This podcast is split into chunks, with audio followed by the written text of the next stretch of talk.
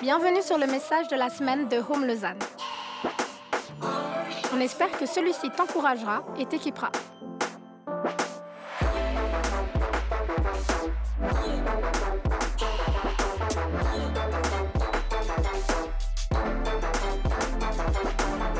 Pour plus d'informations sur notre Église, n'hésite pas à visiter notre site internet sur www.eglisehome.com. Bienvenue à tous, si vous êtes là peut-être pour la première fois, vous découvrez un peu Home, un bienvenue spécial à vous. Pour ceux qui ne me connaissent pas, je m'appelle Jonas. Habituellement, je viens plutôt à la célébration du matin. Et du coup, quand je viens le soir, je suis très content, je revois des visages, je revois des gens, je découvre des personnes. Donc c'est un vrai privilège euh, pour moi d'être là avec vous. Et euh, vous avez remarqué, je galère un petit peu là déjà dès le départ. C'est que pour ceux qui ne savent pas, avec ma femme, on est devenus deux nouveaux parents il y a à peu près six semaines. Yeah On partage les bonnes nouvelles. Hein. Donc c'est trop bien, mais il y a aussi beaucoup de fatigue. Je dis souvent, quand il y a un enfant qui est là, il y a autant de joie que de fatigue, et il y a beaucoup de joie.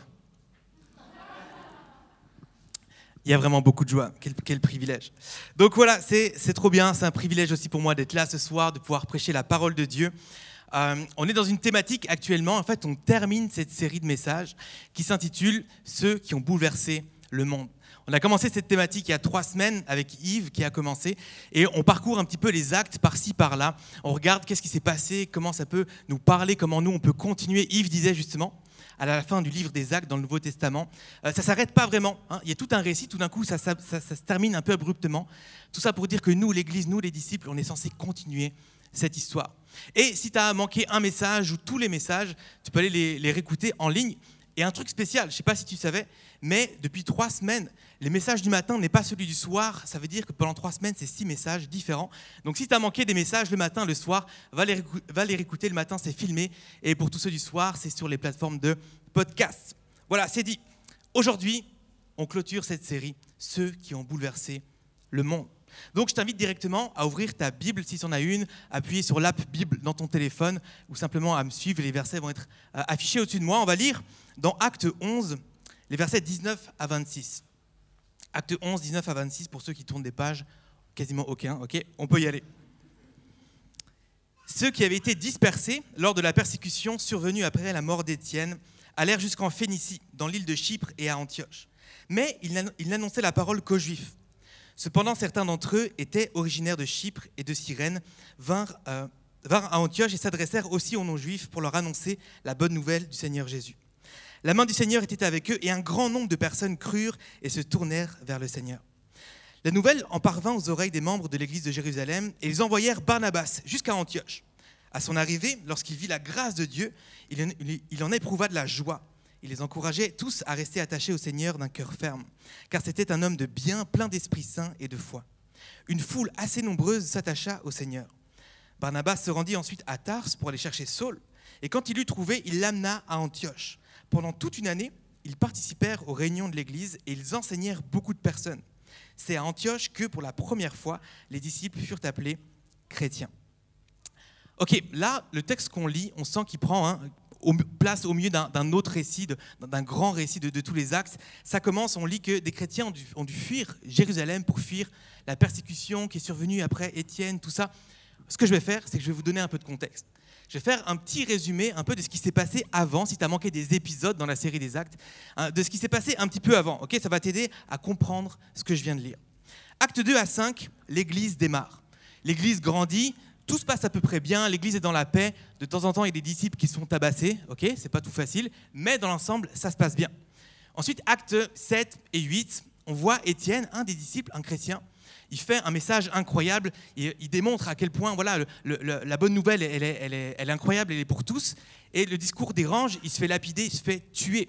La persécution commence, notamment Saul, on voit Saul, on connaît mieux sous le nom de Paul plus tard dans, dans, le Nouveau Testament, euh, un jeune pharisien en formation euh, qui s'est mis en tête d'éradiquer les disciples de Jésus dans tout l'Empire romain. Il lance une persécution, il lance quelque chose d'assez tragique. Acte 9, ce même Saul, il vit une conversion sur la route de Damas pour aller justement euh, arrêter des disciples il a une révélation, il se convertit, c'est quelque chose d'assez spectaculaire. Et lui-même commence à parler de Dieu, propager la bonne nouvelle, et lui-même euh, aussi se fait lapider, mais il en meurt tout juste pas. Il doit fuir à Tars. Ensuite, acte 11, c'est ce qu'on vient de lire. Et je vais te paraphraser à peu près ce qu'on a lu. Les, apôtres euh, et les autres responsables de l'Église sont restés à Jérusalem pendant cette persécution et ils voient qu'il se passe des choses. Ils voient qu'il se passe des choses. Euh, les chrétiens qui ont fui en fait la persécution, ils ont été témoignés partout où ils allaient. Et on a vu que l'Église grandit. Tout d'un coup, il y a plein de monde. Et ceux qui sont restés à Jérusalem, ils disent Hé, tout d'un coup, on voit, on entend, il se passe des choses là-bas à Antioche. Barnabas, va voir. Barnabas, il va voir, il est dans la joie. Waouh, c'est incroyable ce qui se passe, plein de conversions. Ça grandit, ça grandit, ça grandit. Il se dit Il y a trop de monde, je ne peux pas faire ça tout seul. Il va chercher Saul, heureusement, qui est à Tars, c'est pas si loin de Antioche. Et ensemble, ils vont enseigner l'église qui est à Antioche pendant une année. Et le texte nous dit que c'est la première fois à ce moment-là que les disciples sont appelés chrétiens. Et du coup, si tu as bien suivi, il y a déjà un truc de fou, je trouve, qui se passe et qui nous montre comment Dieu, il est incroyable. Je te résume ça. Saul, il persécute des chrétiens. Ces chrétiens, ils doivent fuir. En fuyant, en fait, ils évangélisent partout où ils vont et il y a plein de chrétiens. Donc Saul, sans le savoir, en lançant la persécution, il a lancé un mouvement d'évangélisation de masse.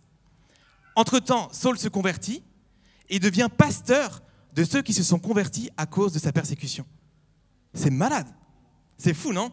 Ça, c'est ce que Dieu fait. Et ça, c'était juste une parenthèse, les amis, dans mon message. Je ne l'avais jamais lu jusqu'à ce que je l'étudie, mais c'est fou. Dieu est bon et oh là là, Dieu se sert de tout euh, comme il le veut. Dieu est vraiment incroyable. Ok, maintenant qu'on comprend un peu ce qui s'est passé, on a compris un peu le texte, on va voir qu'est-ce qu'il veut nous dire, qu'est-ce qu'il veut nous enseigner. Vous êtes avec moi? C'est parti. Le titre de mon message ce soir, c'est Être bouleversé pour mieux bouleverser. Qu'on puisse être nous-mêmes d'abord, en premier lieu, bouleversés pour qu'on puisse bien mieux bouleverser notre entourage, le monde et tout ce qu'il y a autour de nous. On doit être prêt, je crois, pour bouleverser le monde, être prêt, nous d'abord, à, être bouleversés dans nos circonstances. C'est mon premier point. Qu'on puisse être prêt à être bouleversés dans nos circonstances. Je relis le verset 19 que j'ai lu au début, ceux qui avaient été dispersés lors de la persécution survenue après la mort d'Étienne allèrent jusqu'en Phénicie, dans plein d'autres endroits, et ils annoncent en fait la parole de Dieu partout où ils vont. Verset 21, la main du Seigneur était avec eux et un grand nombre de personnes crurent et se tournèrent vers le Seigneur. Les disciples, ils font croître le royaume de Dieu de façon exponentielle alors qu'ils fuyaient la persécution. On s'entend comme stratégie, comme plan d'évangélisation, il y a mieux qu'une persécution. Tu sais, quand tu es persécuté, tu dis pas cool, je vais profiter pour parler de Dieu. Jamais. Ce n'était pas leur stratégie, ce n'était pas leur plan, ça allait pas de soi. Et en fuyant, ils avaient bien d'autres choses en tête, sûrement, que de se dire on va parler de Dieu. Où je vais aller? Est-ce que je vais survivre? Vers, qui je vais, je vais euh, loger? Où est-ce que je vais manger? Combien de temps ça va durer? Mais eux, malgré les, circonstances qui ont été bouleversées, ils ont quand même parlé de Dieu. Ils ont quand même euh, euh, annoncé la bonne nouvelle sur le chemin. Et la Bible nous dit qu'un grand nombre de personnes se tournèrent vers le Seigneur. Ce sont ceux qui ont fui la persécution qui ont propagé la bonne nouvelle sur le passage. Ceux qui ont été bouleversés ont bouleversé à leur tour. La fuite et la persécution, ça n'a pas été une raison d'arrêter de témoigner et de propager la bonne nouvelle. Mais il n'y a pas que ça qui je trouve intéressant. Je crois qu'ils ont même pris ça comme une opportunité de rejoindre en fait les nouvelles personnes dans de nouvelles régions. La persécution, quand les circonstances sont bouleversées, tout d'un coup, ils ont pu atteindre de nouvelles personnes dans de nouvelles régions. Toi et moi, on peut traverser toutes sortes de choses aussi. On peut être bouleversé, on peut voir nos circonstances être changées. Et des fois, c'est difficile. On peut traverser des, euh, euh, des moments vraiment difficiles, des souffrances. Mais là-dedans, on ne s'arrête pas d'être chrétien pour autant. Et des fois, ça vient nous stopper, ça vient nous arrêter. Ça vient nous arrêter d'être chrétien et de. C'est souvent être chrétien, on se dit oui, c'est une relation avec Dieu, avec les autres. Mais être chrétien, appartenir à Christ, c'est aussi montrer le chemin, montrer la voie. Et des fois, on s'arrête d'être chrétien quand ça vient euh, euh, quand, les circonstances de nos vies sont euh, vraiment bouleversées et on est ébranlé. Et sans doute que tu peux t'identifier à moi dans ce que je vais dire, mais combien de fois Dieu se sert de nous quand ce n'est pas prévu, quand on n'est pas disposé, quand on n'a pas ça en tête, quand je ne suis pas dans mon assiette, je ne suis pas motivé? Combien de fois Dieu s'est servi de moi alors que je n'étais pas prêt, alors que je n'étais pas dans mon contexte, ce n'était pas mon intention de parler de lui, j'avais autre chose en tête. Combien de fois ça nous est arrivé Tu sais, où on a tous des hauts et des bas dans la vie, hein, dans toutes sortes de situations, mais aussi des fois dans la foi. On peut prier, et puis des fois moins prier, et puis des fois même quand on prie, on ne se sent pas connecté à Dieu. Puis pendant trois jours, c'est ça, puis tu te réveilles un matin, tu es frustré, tu es énervé, il pleut, c'est censé être le printemps. Aujourd'hui, c'est le cas, mais il y a deux semaines, non. Pourquoi? C'est long. Tu vas au travail, tu pas du tout en mode je vais parler de Dieu aujourd'hui et tout.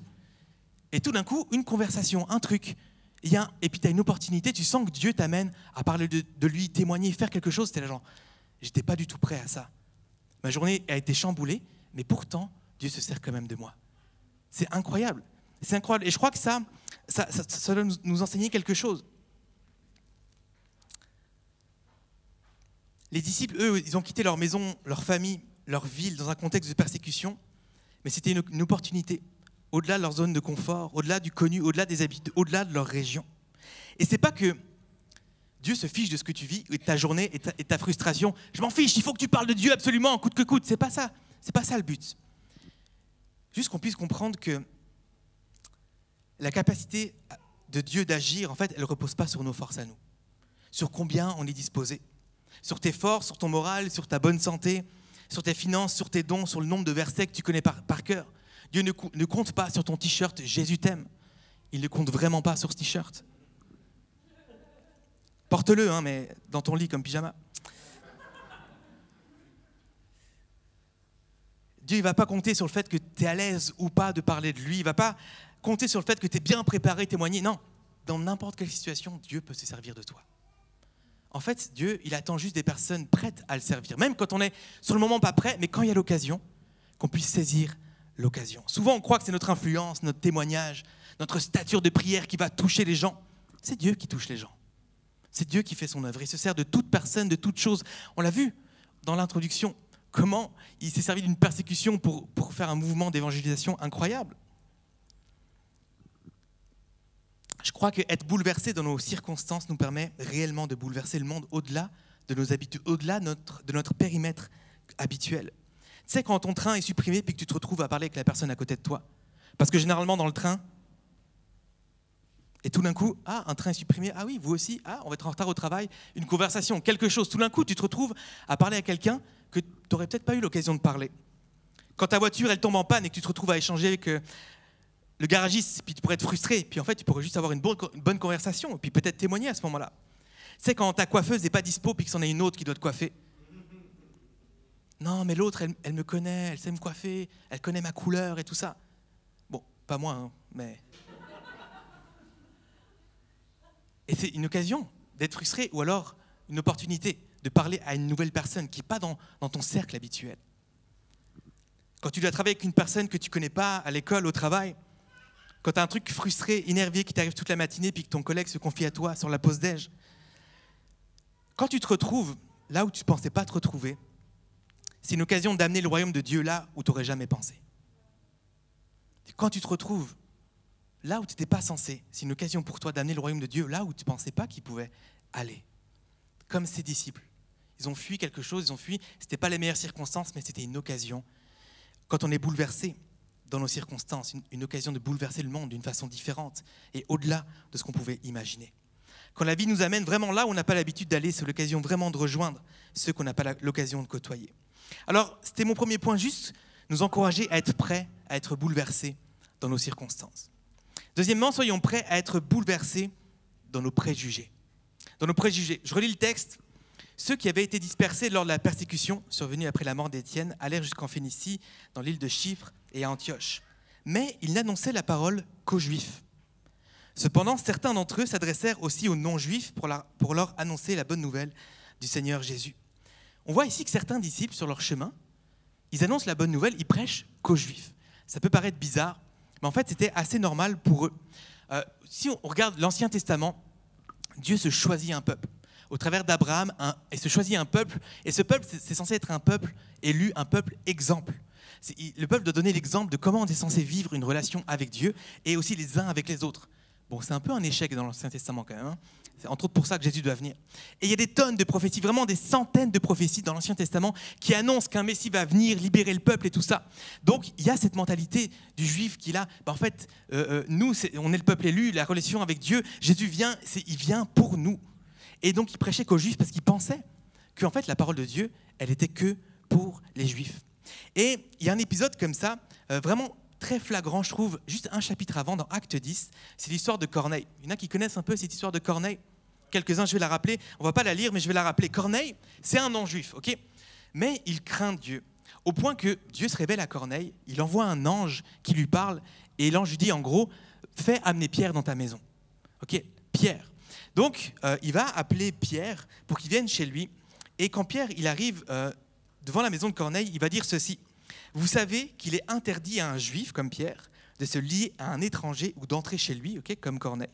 Mais Dieu m'a montré qu'il ne faut déclarer aucun être humain souillé ou impur.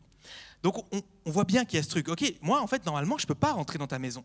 Je ne peux pas venir même manger avec toi. Je ne peux pas normalement. Mais Dieu m'a montré. Dieu m'a montré quelque chose. Il faut savoir que les Juifs ne pouvaient pas se mélanger avec des non-Juifs, entrer, manger avec eux. Ce n'était pas possible. On comprend de nouveau dans la logique du Juif que bah, c'est bizarre que Dieu voudrait se révéler aussi aux non-Juifs. Pierre, il va rappeler ça à Corneille, puis il dit que Dieu lui a montré quelque chose. En fait, Dieu, avant ça, il a montré effectivement, il a donné une vision un peu particulière à Pierre. Je ne vais pas la détailler ici, tu iras lire, ok, acte 10. Un peu particulière pour convaincre Pierre qu'il peut aller en fait chez Corneille.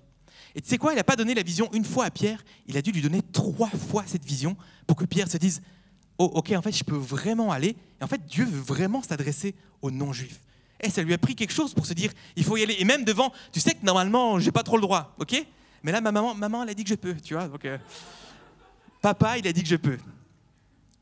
Et en fait, tout d'un coup, son préjugé tombe et en fait, il va. Et puis, toute la maison de Corneille, elle est touchée par le Saint-Esprit. Et puis, voilà, la, bonne nouvelle de Jésus entre dans cette maison. C'était impensable pour Pierre à la base que Dieu veuille toucher Corneille. Et à cette époque, inenvisageable pour les Juifs que le peuple, euh, le peuple de Dieu, sait que Dieu que, la bonne nouvelle soit pour autre, euh, quelqu'un d'autre que les Juifs. Et en fait, en se laissant bouleverser dans leurs préjugés, ils ont bouleversé Antioche. Certains prêchaient qu'aux Juifs, d'autres pas ils ont bouleversé Antioche. Aujourd'hui, il y a des gens autour de nous pour qui c'est un peu pareil. Il y a des corneilles autour de nous. Des gens pour qui ça nous semble inenvisageable de les voir touchés par Dieu. Un mendiant dans la rue, un drogué dans la rue, même pas une seule pensée que peut-être un jour cette personne pourrait venir à Dieu. Peut-être quelqu'un à ton travail. C'est cette personne qui a un comportement, un caractère et un style de vie complètement opposé à la parole de Dieu. Tu dis, mais ce gars-là, jamais il sera touché par Dieu. Jamais. Quelqu'un dans tes amis, je sais pas, peut-être un athée qui, était peut-être blessé par les religions, qui est virulent contre toute religion, tu dis, mais c'est hermétique, je peux même pas avoir une discussion sur la foi, jamais il viendra à Dieu. Un corneille. Peut-être même dans ta famille. Peut-être tu pries pour quelqu'un, peut-être à prier pour quelqu'un, parler de Dieu, prier pendant des années. Il se passe rien, puis, puis au fur et à mesure, tu pries un peu moins, puis peut-être en fait, ben, tu doutes, est-ce que vraiment un jour est-ce que vraiment Dieu est pour lui? Et je crois qu'on doit être bouleversé dans nos préjugés.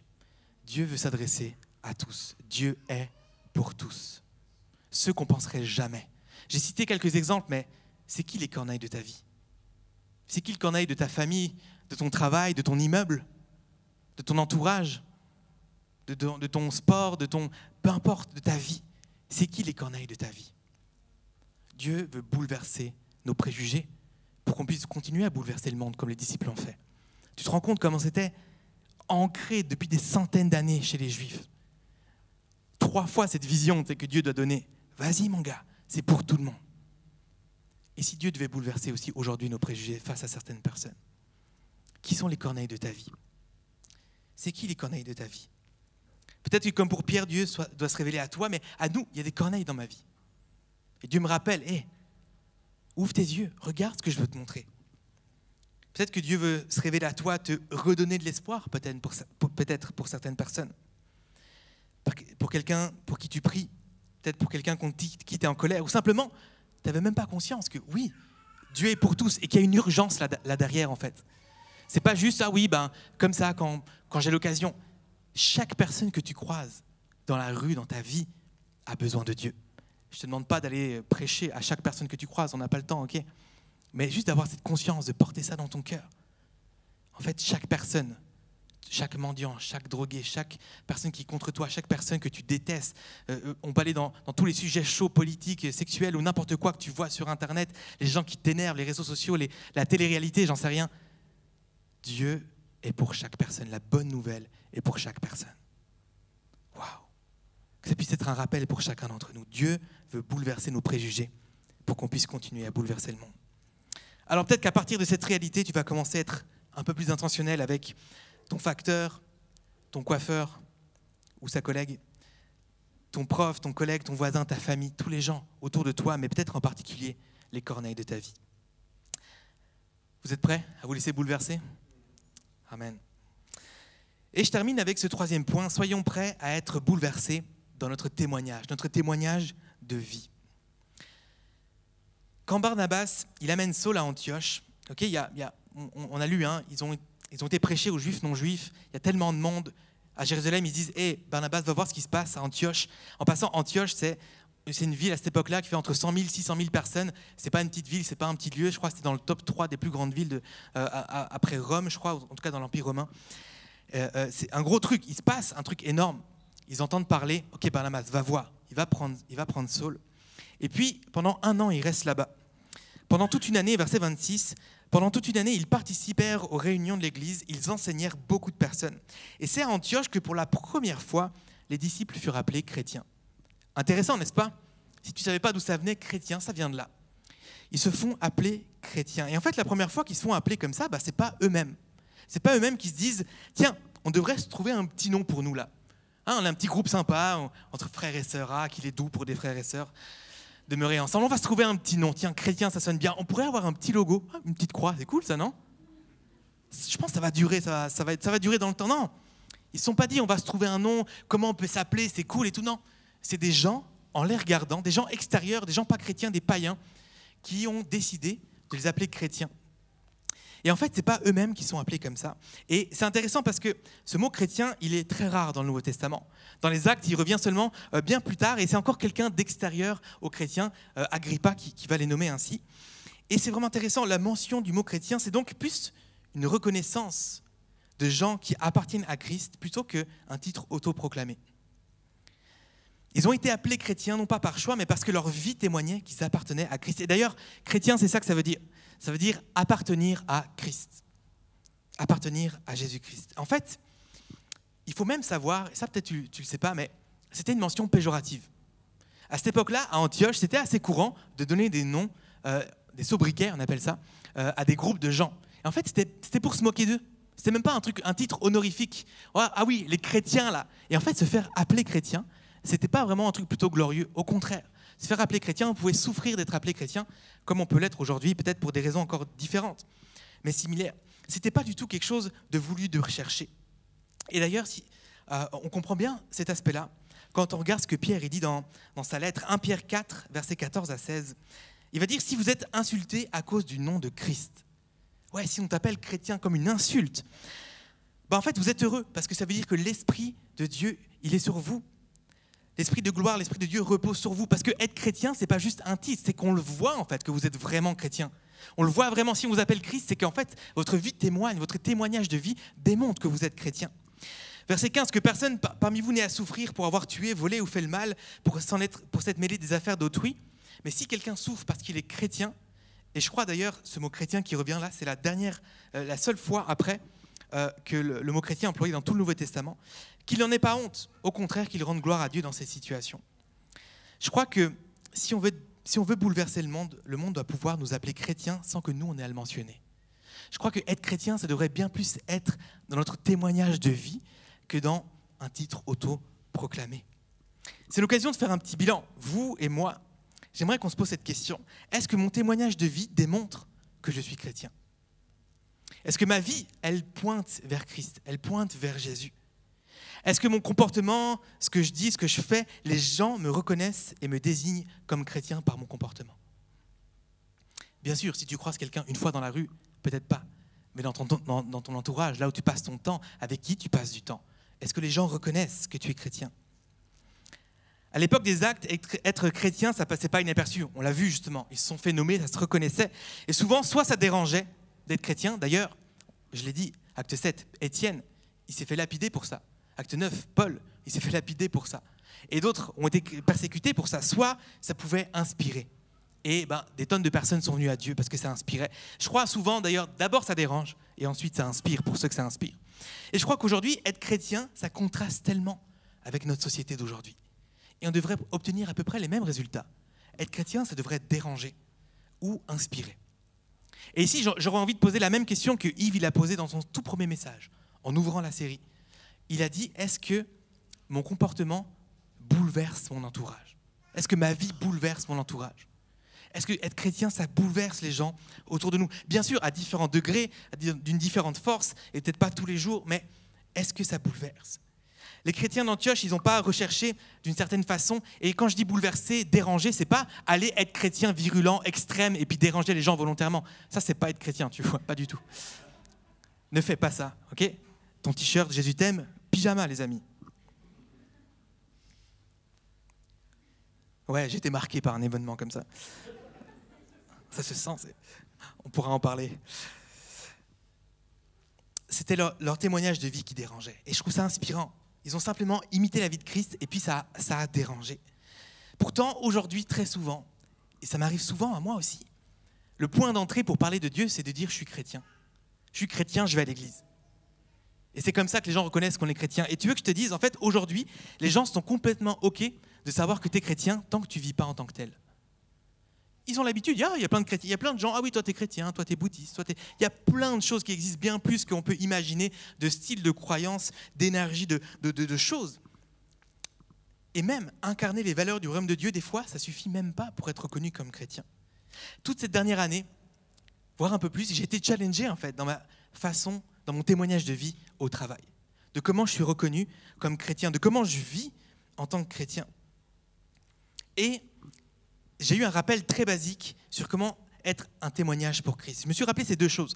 Je dois être chrétien en action et en parole. Basique, hein Vraiment basique.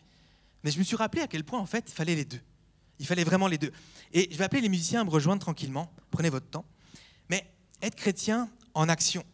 Je crois que c'est la base, ok? C'est ce que je viens d'expliquer par rapport aux, chrétiens d'Antioche. Ils n'ont pas cherché à dire on est chrétien, on est chrétien, faisons-nous un nom. Non, leur témoignage montrait qu'ils étaient chrétiens. Leur comportement, leur façon d'être, leurs valeurs notamment, euh, leur façon de se comporter les uns avec les autres, nos actions doivent démontrer qu'on est chrétien. Et je t'encourage à le faire. Je t'encourage vraiment à travailler sur ton comportement sur ton caractère, sur, tes émotions, ta façon d'aimer, d'être intègre, d'être généreux, etc. Et si tu veux savoir où tu as besoin un peu plus de progresser, ouvre ta Bible, va dans Galates 5 au verset 22. Il y a ce qu'on appelle le fruit de l'esprit. Quand Dieu habite en nous, ok, il y a le Saint-Esprit qui habite en nous qui fait pousser un fruit, une démonstration du fait qu'on est chrétien. Et il y a la patience, la bonté, la bénignité, il y a plein de choses. Va voir, et d'ailleurs tu peux prier ce fruit-là là, et, et dire, ok, peut-être que je manque de ça. Peut-être qu'il devrait y avoir plus de ça. Et tu peux prier là-dessus, une bonne façon de prier la Bible d'ailleurs. Donc je t'encourage, on est tous en chemin, ok? Peu importe là où tu es, on est tous en chemin.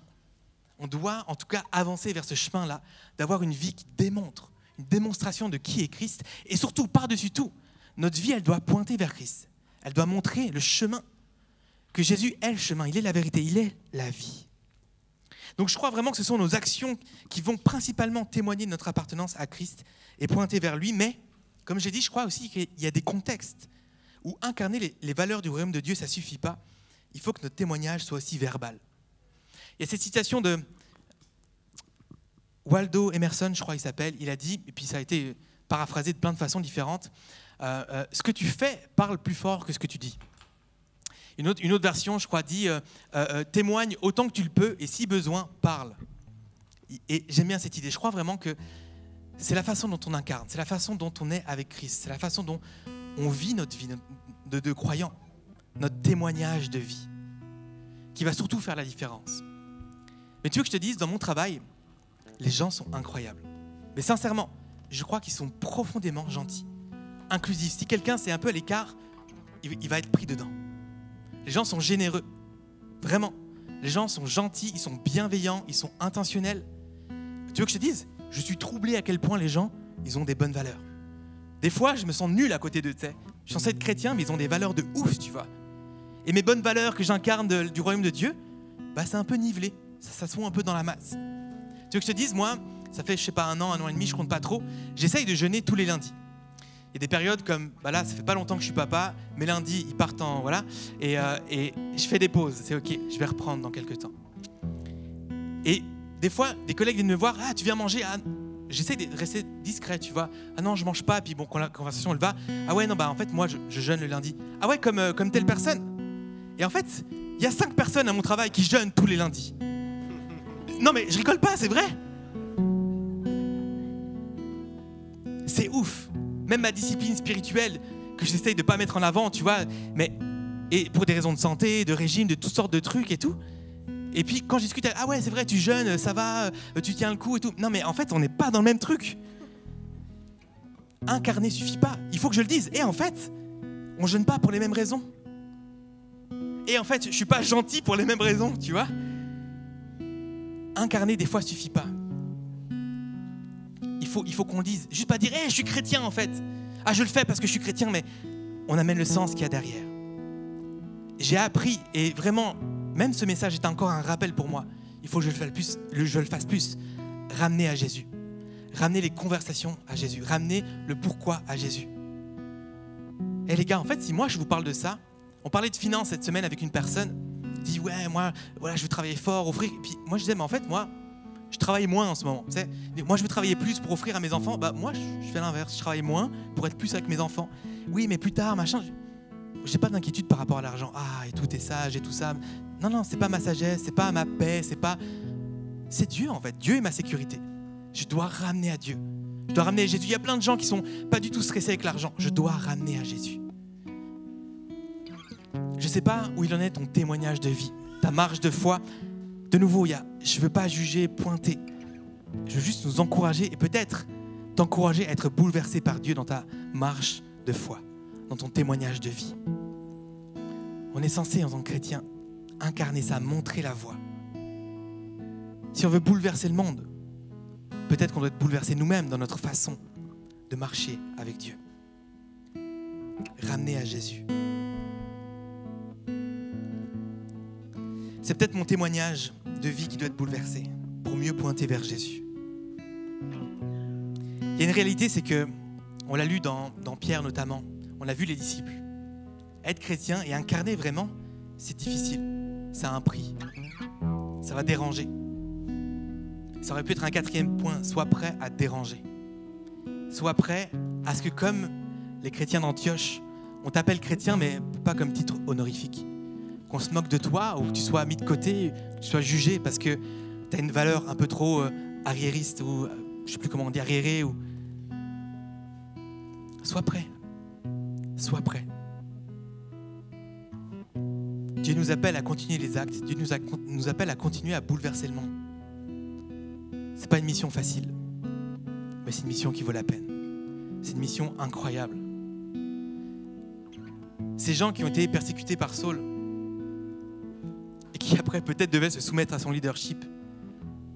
Je me demande, je me demande qu'est-ce qui l'échange qu'il y a eu, mais c'est fou.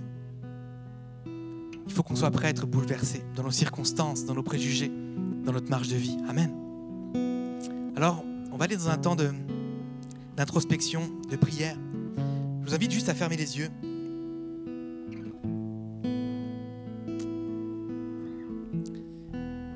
Et j'ai cité trois occasions d'être bouleversés. Nous-mêmes en premier. Peut-être ça te concerne aucun des trois, tant mieux. Sois béni, continue ta marche, avance, aux gens autour de toi. Et peut-être que tu es là, et tu te sens concerné par un, deux ou trois de ces, de ces points. Peut-être que tu as besoin ce soir d'être prêt à voir tes circonstances d'une nouvelle façon, d'être bouleversé dans tes circonstances les disciples, c'est incroyable, dans la persécution. Et encore tellement de chrétiens aujourd'hui sont persécutés et voient ça comme des opportunités de témoigner, de faire grandir le royaume de Dieu d'une façon, d'une autre, de plein de manières.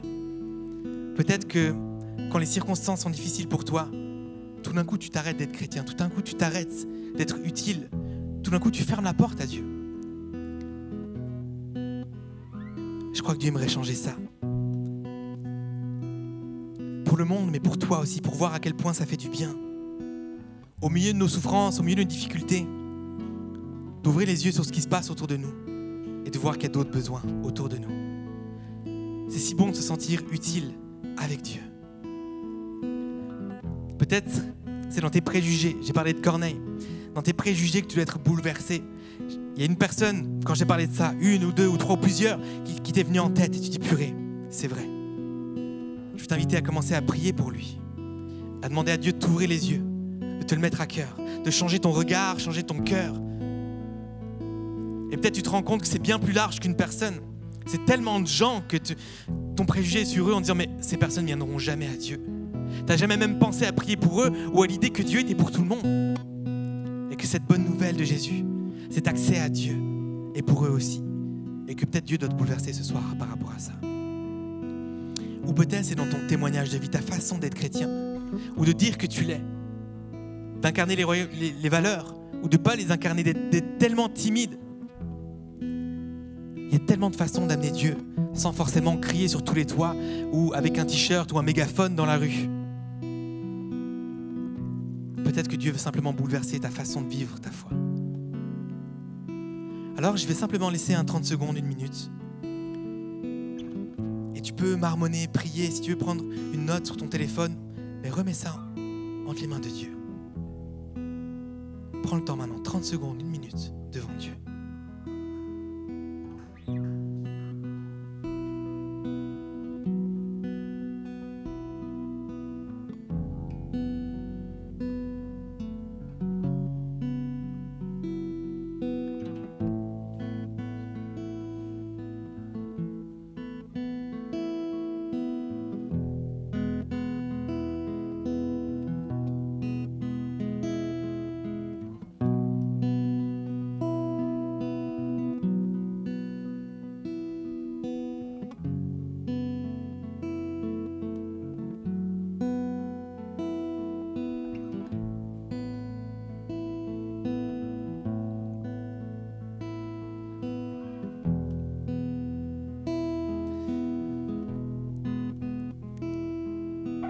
continuer ce moment, on va pas le couper, on va continuer avec un moment de Sainte Seine maintenant. Dans la continuité de ce qu'on vit, c'est un bon moment vraiment ce message pour faire un bilan. Est-ce qu'il y a des choses que Dieu doit changer, pointer dans nos vies, pour qu'on puisse être plus efficace pour son royaume et continuer à bouleverser le monde? La Sainte Seine, c'est vraiment un symbole, un signe de notre relation avec Dieu et aussi les uns avec les autres.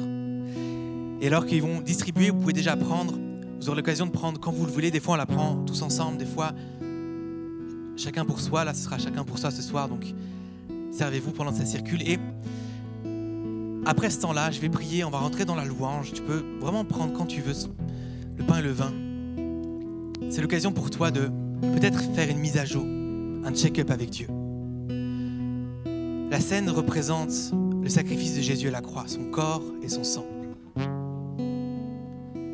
C'est l'occasion de se remettre devant lui, de dire Seigneur, peut-être pardon pour ça. Je viens devant la croix, Seigneur, je viens devant cette bonne nouvelle de Jésus.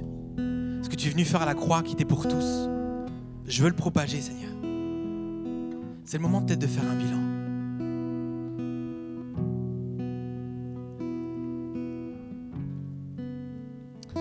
Je vais simplement prier et après on va aller dans, dans ce temps de louange. Seigneur, merci pour ton sacrifice. Merci Jésus d'être venu sur terre. Tu as montré le chemin. Seigneur, c'est toi qui as bouleversé le monde. On veut juste continuer ton œuvre. Merci Seigneur, tu es venu accomplir les prophéties, Seigneur, dont, dont je parlais. En fait, tu es venu restaurer, nous réconcilier avec le Père. La raison pour laquelle on existe, être avec toi, être avec le Père, être avec toi, Sainte Trinité. Seigneur, c'est ce qu'on veut se rappeler en prenant cette Sainte Seine. Tu es mort pour nos péchés, pour donner accès à toi. Seigneur, merci pour cette bonne nouvelle. C'est ça la bonne nouvelle de Jésus. Merci pour cette grâce, ce don gratuit. Seigneur, merci. On veut se rappeler en prenant ce pain, Seigneur, ton corps brisé sur la croix. Seigneur, ton sang qui a coulé, Seigneur, ce jus de raisin ton sang qui a coulé, qui nous lave de tous nos péchés et qui nous donne accès à la présence de Dieu, à ton esprit. Oh oui, merci Jésus. Gloire à toi. Gloire à toi Seigneur. Permets-nous de continuer à propager cette bonne nouvelle. Aide-nous, donne-nous le courage, donne-nous l'audace. Viens nous bouleverser Seigneur dans nos vies, dans nos préjugés, Seigneur, dans nos circonstances, dans notre façon de vivre la foi et dans tellement d'autres domaines de nos vies. Fais-nous grandir Seigneur. Ouvre nos yeux sur ce qui se passe dans cette société, sur les yeux, sur les gens autour de nous, dans nos familles, dans notre immeuble, parmi nos voisins, dans le café où on va tout le temps. Seigneur, au coiffeur, on va tout le temps, le, facteur qu'on croise tout le temps. Les gens qu'on croise souvent, Seigneur, dans la rue, en allant au travail, à l'école. ce professeur, Seigneur, cette personne en particulier, cette vieille connaissance, Seigneur, ma grand-mère, Seigneur, mon cousin, cette partie-là de ma famille qui ne te connaît pas, permets-nous, donne-nous l'audace, le courage. Seigneur, des chrétiens, non pas auto-proclamés, mais Seigneur Jésus qui par leur comportement, leur vie, Seigneur, sont reconnus comme chrétiens et pointent vers toi. Permets-nous, Seigneur, de pointer vers toi, d'être des flèches ambulantes qui pointent vers toi, le chemin, la vérité, la vie. Oh oui, Seigneur. Merci parce que des personnes ont ouvert les yeux sur nous, nous ont conduits un jour à toi. Permets-nous de prendre ce rôle. Merci pour ton exemple, merci pour les disciples qui sont un exemple.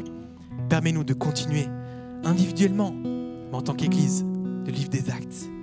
Permets-nous de continuer à bouleverser le monde par ton esprit. Amen. Amen. Merci d'avoir écouté notre message de la semaine. Pour plus d'informations, n'hésite pas à visiter notre site internet sur www.eglisome.com.